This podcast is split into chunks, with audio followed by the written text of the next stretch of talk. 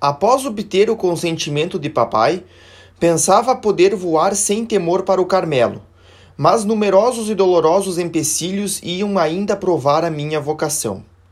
Tremendo, anunciei a meu tio a resolução tomada. Ele me deu todas as amostras de ternura possíveis, mas não a permissão de partir. Pelo contrário, proibiu-me de lhe falar da minha vocação antes dos meus 17 anos.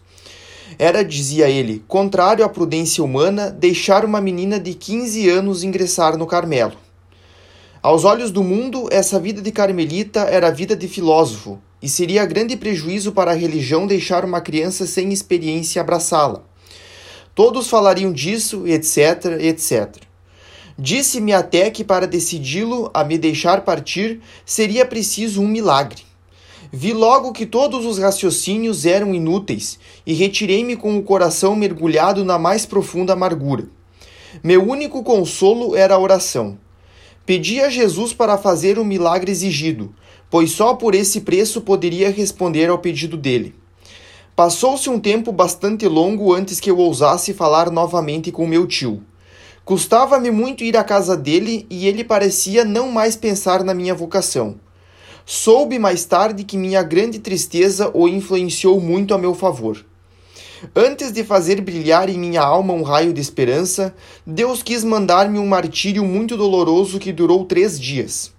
Oh, Nunca compreendi tão bem como durante essa provação a dor da Santíssima Virgem e de São José procurando o divino menino Jesus. Estava num triste deserto, ou melhor, minha, pare... minha alma parecia uma frágil embarcação entregue sem piloto à mercê de ondas tempestuosas. Sei, Jesus estava ali, dormindo na minha barquinha, mas a noite estava tão escura que não podia vê-lo. Nada para iluminar nem um relâmpago vinha rasgar as espessas nuvens. Luz bem triste a dos relâmpagos, mas se uma tempestade tivesse ocorrido, eu teria conseguido ver Jesus por um instante. Mas era noite, noite profunda da alma. Como Jesus no jardim da agonia, sentia-me só, sem consolo, nem por parte da terra, nem do céu. Deus parecia ter me abandonado. A natureza parecia tomar parte na minha amarga tristeza. Durante esses três dias, o sol não liberou um único raio e a chuva caiu torrencialmente. Notei que em todas as circunstâncias graves da minha vida, a natureza era a imagem da minha alma. Nos dias de lágrimas, o céu chorava comigo. Nos dias de alegria, o sol mandava com fartura seus alegres raios e o azul não comportava nenhuma nuvem. Enfim, no quarto dia, um sábado, dia consagrado à doce Rainha dos Céus, fui visitar meu tio. Que surpresa! Vendo-o olhar-me e fazer-me entrar em seu escritório sem que eu lhe tivesse manifestado o desejo.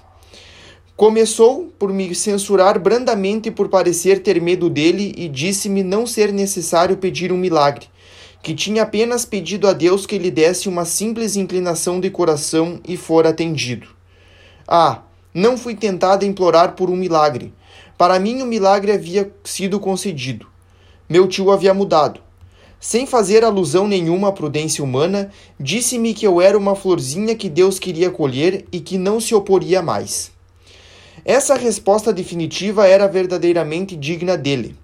Pela terceira vez, esse cristão de uma outra idade permitia que uma das filhas adotivas do seu coração fosse sepultar-se longe do mundo.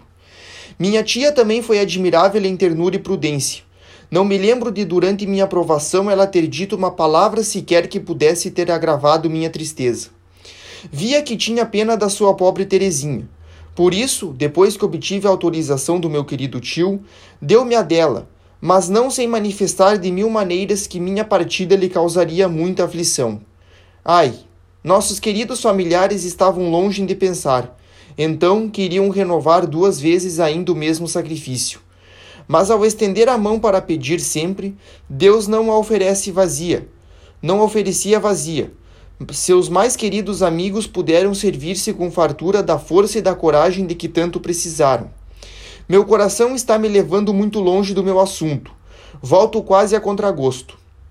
Depois da resposta de meu tio, compreendeis, madre, com que alegria voltei aos Buissonets, debaixo do belo céu totalmente livre de nuvens. Na minha alma também a noite tinha ido embora. Jesus acordara e me devolvia alegria.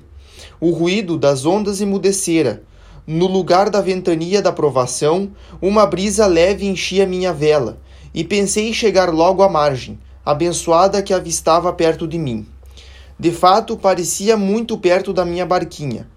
Porém, mais de uma tempestade se levantaria e esconderia da minha vista o farol luminoso, fazendo minha alma recear o afastamento sem volta da praia tão ardentemente desejada.